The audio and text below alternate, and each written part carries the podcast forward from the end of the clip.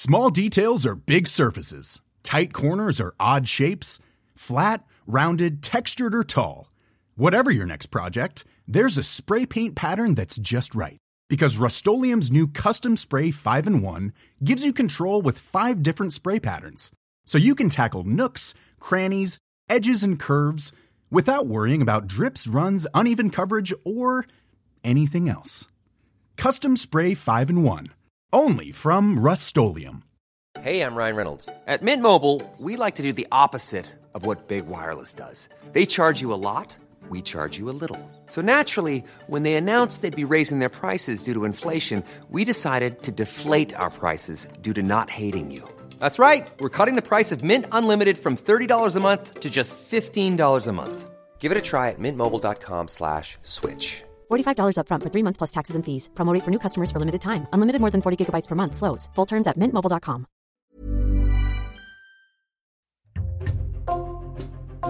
Bonjour, c'est Jules Lavie pour Code Source, le podcast d'actualité du Parisien.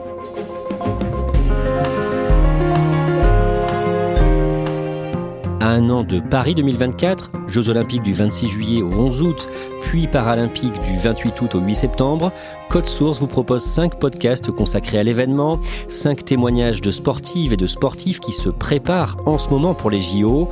Quel est le travail que ça représente? Quels sont leurs doutes, leurs espoirs? Quel est le parcours qui les a amenés jusqu'ici? Cinquième et dernier épisode de cette série aujourd'hui, Hélène Janico, une grimpeuse française de 29 ans, qui a fait une pause de 3 ans dans sa carrière sportive suite à une dépression avant de reprendre l'entraînement en 2022 avec en tête les prochains JO. Elle se confie au micro d'Ambre Rosala.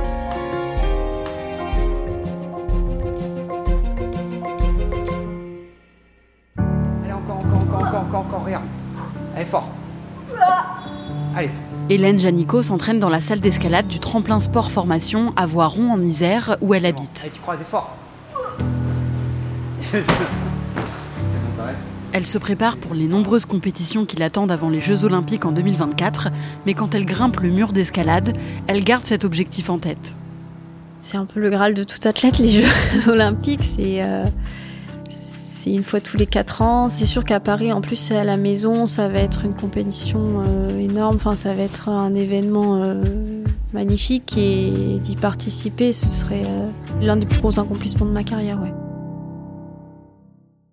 Hélène est née le 13 décembre 1993 à Clermont-Ferrand. Elle grandit en Auvergne, à Rion, avec son petit frère et leurs parents.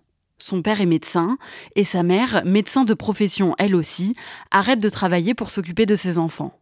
Quand elle a 10 ans, Hélène découvre l'escalade à l'école. Comme sa professeure de sport trouve qu'elle se débrouille plutôt bien, elle conseille à ses parents d'inscrire Hélène dans le club de sa ville et la petite fille se passionne tout de suite pour ce sport. Ça m'a toujours plu de grimper, de d'essayer de me dépasser, d'aller en haut des voies, trouver des solutions euh, quand ça marchait pas. Euh.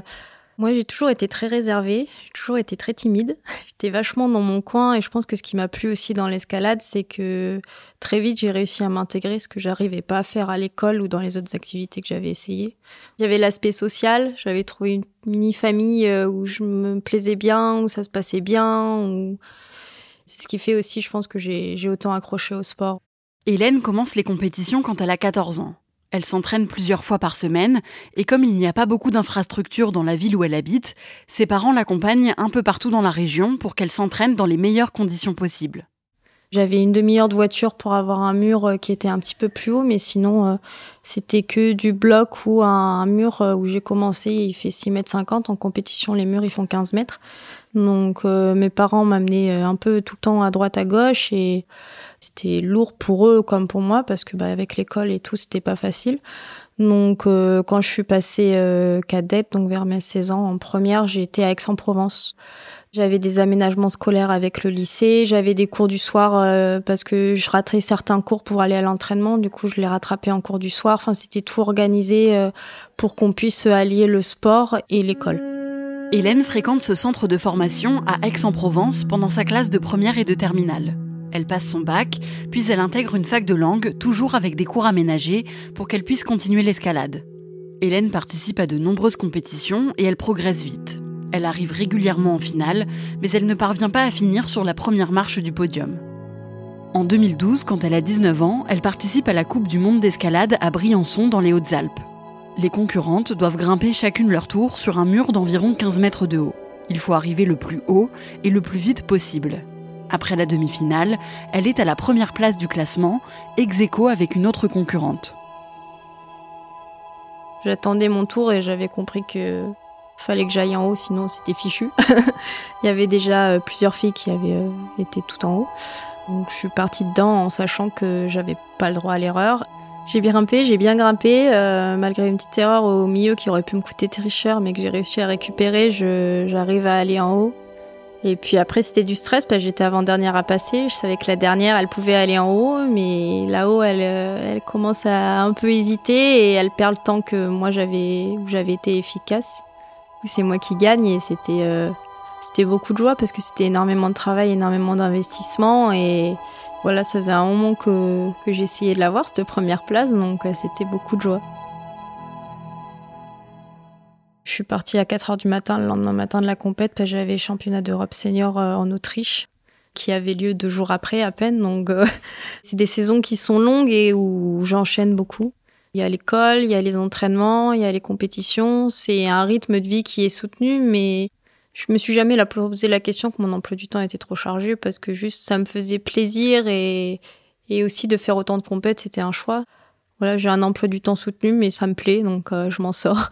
Le rythme de vie d'Hélène est de plus en plus intense. Elle a toujours de bons résultats, mais elle se met beaucoup de pression pour être la meilleure possible et vit très mal les échecs.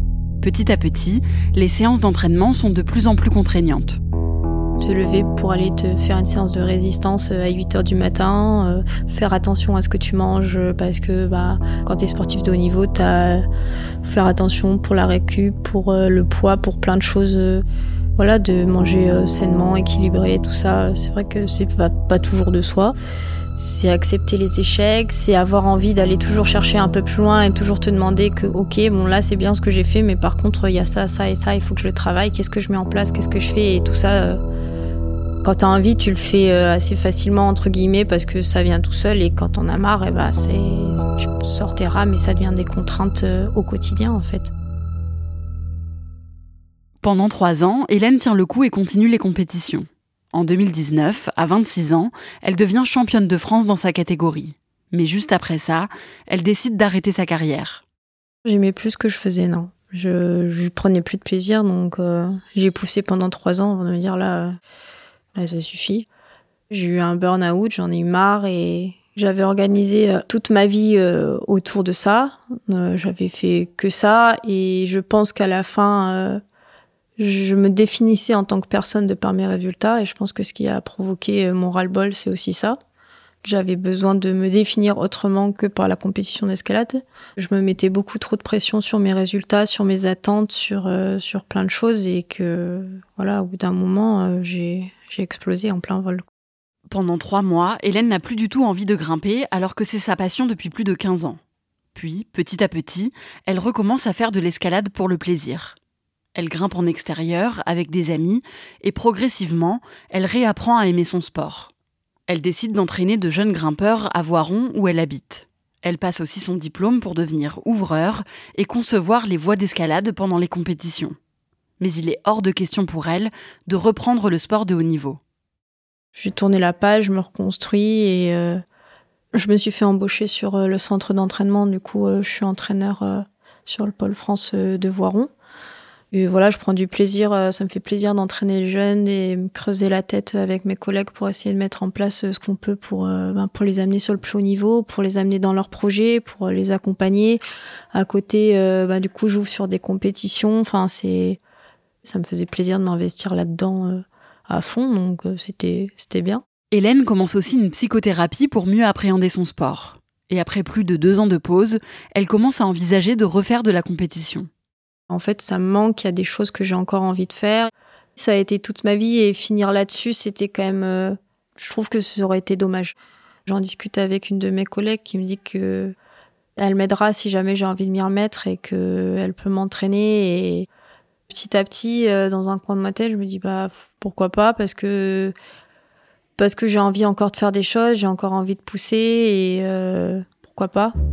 Après deux ans de pause, Hélène décide de reprendre sa carrière d'athlète. Elle démissionne alors de ses deux postes d'entraîneur et d'ouvreur. Je prenais un gros risque, c'est-à-dire que j'étais obligée de quitter les deux métiers euh, que j'avais mis trois ans à construire parce que bah, je pouvais pas entraîner les gens contre qui j'allais être en concurrence. Donc euh, j'ai dû démissionner de mon poste d'entraîneur. J'ai dû mettre en pause euh, ma carrière d'ouvreur et du coup c'est plus de l'appréhension par rapport à bon ok j'ai mis toute ma vie sur la table. du coup maintenant euh, faut mettre les choses en place et, avancer euh, sereinement.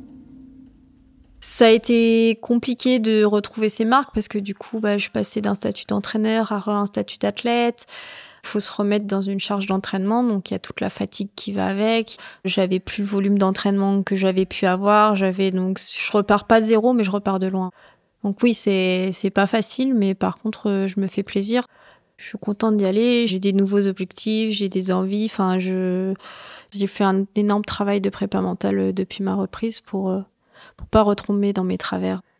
Le 12 juin 2021, Hélène participe à sa première compétition depuis sa pause. Ça se passe chez elle, à Voiron, pour une épreuve sélective pour entrer en équipe de France. Il me manquait des choses parce que forcément, euh, des voies de haut niveau comme ça, ça faisait un moment que j'avais pas été dedans et du coup, il fallait que je remette plein de choses en place et puis euh, mes petites routines, des choses. Euh, voilà, en compétition, tu as des routines, mais mes routines, elles marchaient plus parce que j'avais évolué depuis mes 16 ans, bien évidemment. Donc voilà, mais ça se passe bien et ça me permet de, de prendre des points pour rentrer en équipe. Donc ça me fait plaisir. C'est un, un, premier pas sur le chemin que j'ai décidé d'engager. Donc ça donne la, du courage pour la suite. Hélène termine huitième de la compétition, mais c'est suffisant pour qu'elle intègre l'équipe de France d'escalade. Le 23 octobre 2022, elle gagne une épreuve au format olympique à Laval, en Mayenne. Et le dimanche 9 juillet 2023, elle participe à la Coupe du Monde d'escalade à Chamonix. C'est une des compètes que j'attendais le plus parce que Chamonix, ça a été ma première Coupe du Monde, mon premier podium en championnat d'Europe en senior. Donc c'est une compétition qui a beaucoup de place euh, pour moi. Donc euh, j'attendais avec impatience. Après, euh, en qualif, ça se passe pas très bien. J'étais trop stressée, j'arrive pas à mettre ma grimpe en place. J'arrive pas à faire ce qu'il faut, mais ça passe pour les demi-finales. En demi-finale, euh, j'ai beaucoup d'attentes, j'ai eu un peu du mal à m'en détacher et euh, du coup c'était durant toute la voie c'était dur parce qu'il y a rien qui venait naturellement. J'étais obligée de de me forcer à avancer euh, dans la tête. C'était pas facile, mais malgré le fait que j'avais pas les sensations que j'aurais voulu avoir, je m'en sors quand même vraiment bien. Du coup c'est plutôt vraiment positif. Hélène se qualifie pour la phase finale et doit affronter sept autres concurrentes. Je pense qu'en finale, j'ai réussi à, à me relâcher. C'était fluide, c'était naturel, c'était. J'ai réussi à tout mettre en place, euh, tout ce que j'ai pu bosser dans l'année. euh, C'est récompensé par une troisième place, donc c'est c'était génial. C'est un podium qui a énormément d'importance parce que c'est un retour au plus haut niveau. euh, Quand j'ai repris, je me suis pas dit que j'allais refaire des podiums. J'en rêvais, mais me dire que c'était possible, c'était compliqué d'où je partais. Donc c'est beaucoup de bonheur, c'est beaucoup d'émotions. Je pense que sur beaucoup de choses, j'aborde les choses euh, vraiment différemment. euh. Je sais que si jamais la compétition ça marche pas, c'est pas un drame. Forcément, euh, je serais déçue, mais mais par contre, je sais que je peux faire d'autres choses à côté, que ma vie s'arrêtera pas là et du coup, ça permet à apporter de la sérénité dans les entraînements, dans ce que je mets en place. Je pense que j'arrive à beaucoup mieux le gérer que plus jeune. Pour se qualifier aux Jeux Olympiques de Paris, sept grimpeuses sont encore en compétition pour seulement quatre places. Hélène n'est donc pas encore sûre d'y participer, mais elle a déjà plusieurs objectifs pour ces JO. Y aller, ce serait génial et de profiter à fond de cette nouvelle chance que je me suis donnée pour prendre du plaisir, aller chercher euh, les résultats que j'ai envie de chercher. Moi, j'aimerais bien y aller et aller en finale euh, sur ces jeux. euh, ce serait l'accomplissement d'une carrière, ouais. Quand j'ai repris, c'était dans un coin de ma tête et c'était un peu l'idée euh, de ma reprise, c'était de me qualifier pour ces jeux à la maison et c'était le rêve euh, dans un coin de ma tête et j'y crois et je mets tout en place pour, euh, pour pouvoir y arriver.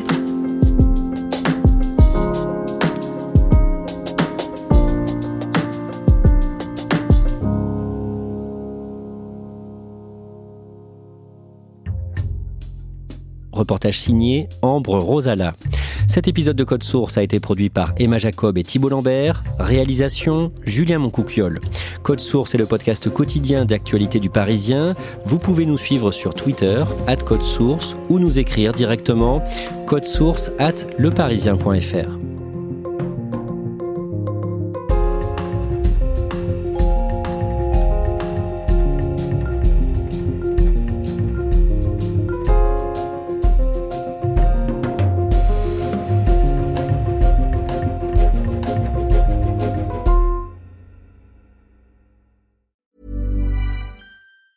Hey, it's Danny Pellegrino from Everything Iconic.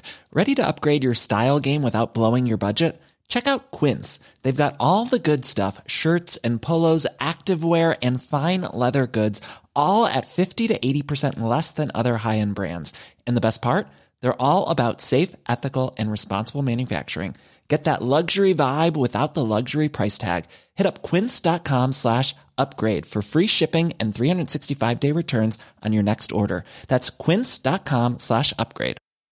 Confidence starts with loving who you are. And when your skin feels nourished and glows on the outside, you naturally radiate confidence from the inside. Give your skin a glow up with Osea's clinically proven Mega Moisture Duo. This ultra hydrating body care features two of Osea's best sellers, Undaria Algae Body Oil and Undaria Collagen Body Lotion. These seaweed powered heroes use skincare level ingredients normally reserved for your face for results you can see and confidence you can feel. Osea has been making clean, clinically proven seaweed infused face and body care products for over 28 years. This luxurious skincare is vegan, cruelty free, and climate neutral certified, so you never have to choose between your values and your best skin. Glow from the inside out. Get 10% off your first order with code GLOW at OseaMalibu.com. That's O S E A Malibu.com code GLOW.